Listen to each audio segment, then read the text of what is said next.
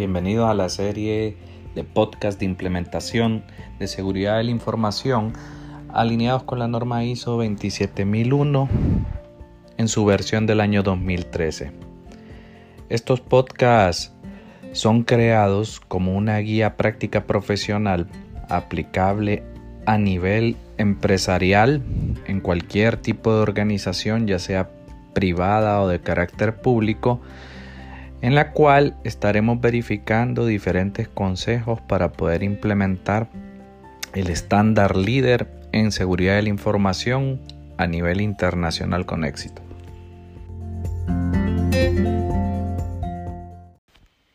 Daremos inicio con esta serie de podcasts explicando un poco el marco de la historia en cuanto a lo que es los diferentes tipos de estrategias de seguridad de la información que se han ido dando con el tiempo. Inicialmente se dio lo que es el estándar británico 7799 en el cual pues se definía también un conjunto de buenas prácticas de seguridad de la información fue evolucionando hasta su versión 2 Posteriormente, en el año 2005, surgió el estándar ISO 17799, en el cual eh, sufrió una actualización y comenzamos ya a establecer que durante el año 2005 al mismo tiempo surgió la necesidad de tener un sistema de gestión de seguridad de la información en las empresas y que estuviese certificado, es decir, que viniese un organismo certificador por medio de una empresa y realizase lo que son procesos de auditoría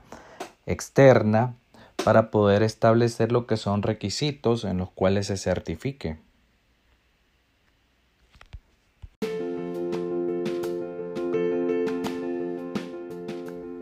Hola a todos. En este episodio vamos a proceder a explicar la introducción y la historia de ISO 27001.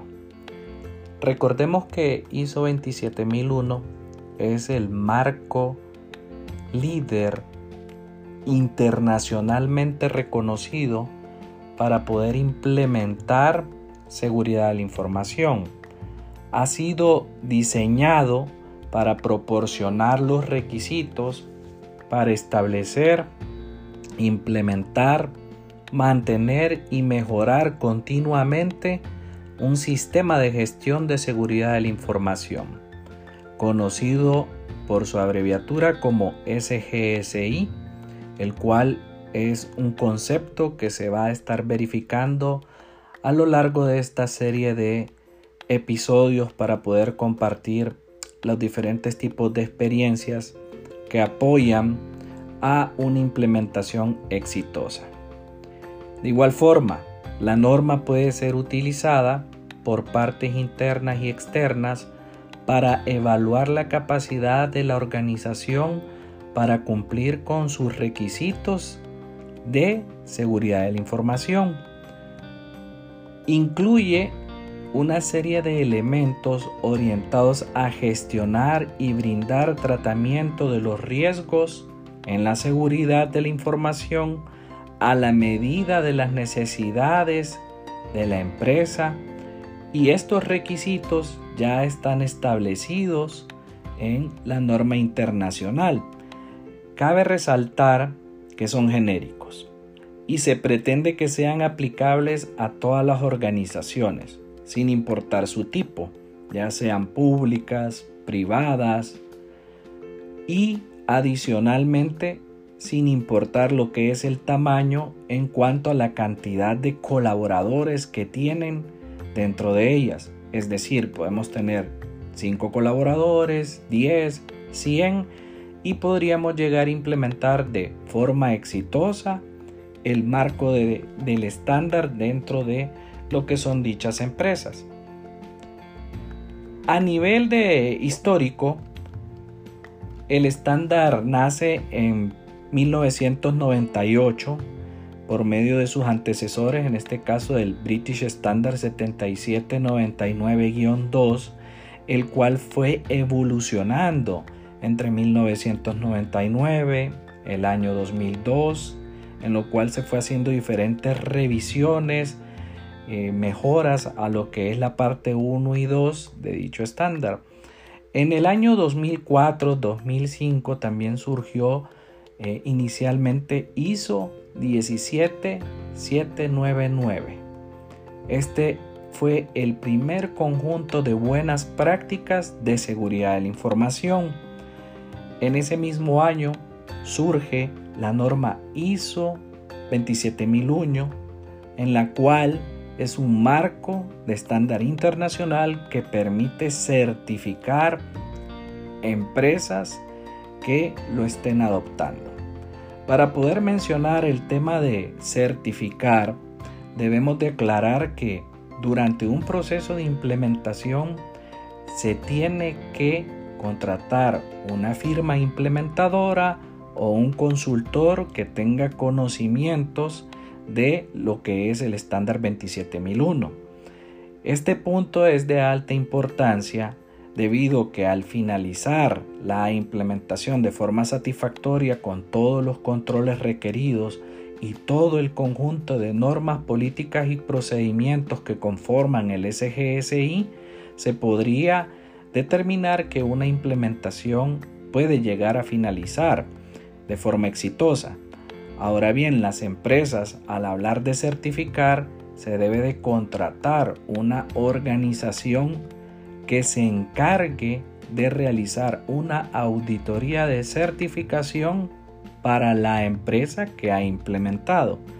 Actualmente surgió en el año 2013 lo que es el estándar, tiene una estructura que ha sido mejorada y para este caso las empresas certificadoras de igual forma proceden a brindar esta cartera de servicios eh, no solamente para 27001, sino para un conjunto de estándares de que pueden venir y tener sistemas de gestión como lo que es entrega de servicios, sistemas de gestión de continuidad del negocio y determinar que también pueden llegar a ser certificables. En el caso específico de ISO 27001 del año 2013, existe un conjunto importante de organizaciones internacionales que pueden apoyarles en el proceso de certificación. Podemos mencionar algunos ejemplos como lo que es AENOR de España, tenemos ASGS con su casa matriz en Europa, también tenemos lo que es ICONTEC que está en Colombia, que es uno de los mayores certificadores a nivel de Latinoamérica en particular. Hasta el año 2013 no ha existido eh, una actualización vigente adicional. ¿A qué me refiero? Esta fue la última versión en particular de la norma. Estamos en 2020.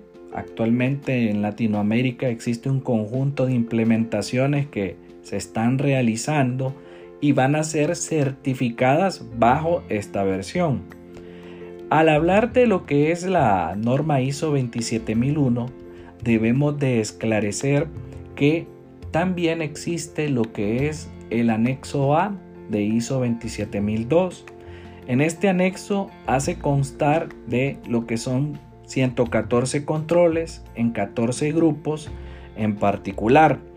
Estos 114 controles son evaluados de igual forma por la Auditoría de Certificación Internacional por cualquiera de las empresas que ustedes decidan contratar.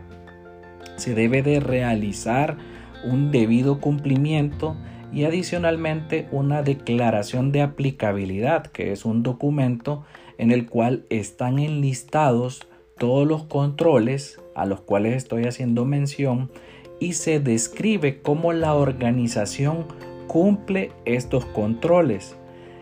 Dentro de lo que es la familia de normas de lo que pasa en cuanto a las implementaciones de seguridad de la información orientadas a tener SGSIs, es importante definir los requisitos para un sistema de gestión de seguridad. Definiendo estos requisitos pues va a apoyar un proceso de certificación de forma satisfactoria y poder abordar la evaluación de conformidad en particular. En este sentido es de plena importancia conocer este marco histórico de forma tal en la cual ustedes puedan realizar eh, una retrospectiva que les permita ir determinando que las normas ISO tienen ciclos de actualización que pueden durar de 5 a 7 años al momento que salga una nueva versión. ¿Qué sucede? Durante este periodo de tiempo las tecnologías de información, las estrategias de seguridad pueden cambiar y esto puede venir y profundizar en lo que es mejora de controles, agregar nuevos controles para que a futuro el estándar se pueda enriquecer.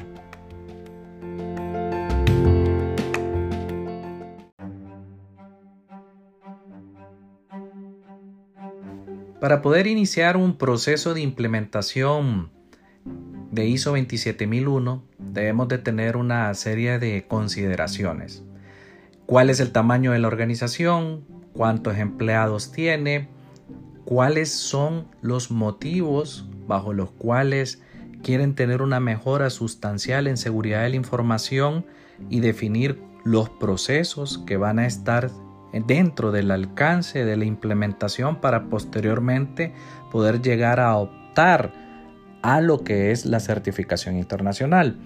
Ahora, tenemos que definir algunos factores. Esto va a depender de cómo la empresa decida hacer la consultoría de 27001. En algunas ocasiones las empresas seleccionan un consultor individual, en algunas ocasiones pueden seleccionar una empresa que se dedique a implementación. Si hablamos del caso del consultor individual, debería de contar con una serie de credenciales y experiencia en seguridad de la información, certificaciones en 27001 en su defecto. Si es una firma, debe contar con un staff de consultores que de igual forma cumplan con lo que es el marco de experiencia es decir, haber implementado la norma en otras organizaciones de forma exitosa para poder llegar a la certificación de forma satisfactoria para el cliente. Entonces las empresas deben de ser cuidadosas para poder seleccionar quién les va a brindar la asesoría técnica adecuada para el proceso de implementación del SGSI.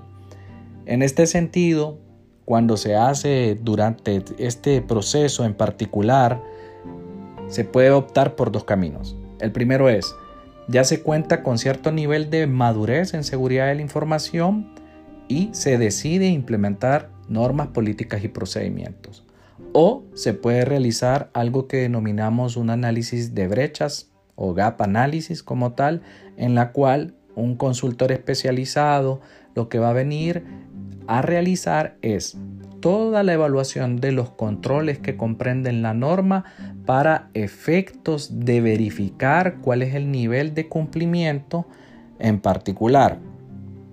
Es decir, si existe lo que es el marco documental, si existen las buenas prácticas de seguridad de la información, si existen tecnologías de apoyo y con este propósito durante ese proceso de evaluación de brechas se va determinando si se cumple o no se cumple lo que es el control. En algunos casos se pueden dar situaciones que exista una métrica de parcialmente. Puede hacer que se tengan implementaciones técnicas, herramientas de hardware y software, pero puede darse que no se cuenta con la política o procedimiento. Si ponemos un ejemplo, podría ser que exista lo que es una herramienta de cifrado para las portátiles. Sin embargo, frente a la norma no se va a tener un procedimiento que especifique cómo va a ser el proceso de descifrado, cuál va a ser el algoritmo de encriptación, cuáles son los pasos en específico. Entonces en estos casos podríamos dictaminar que es parcialmente.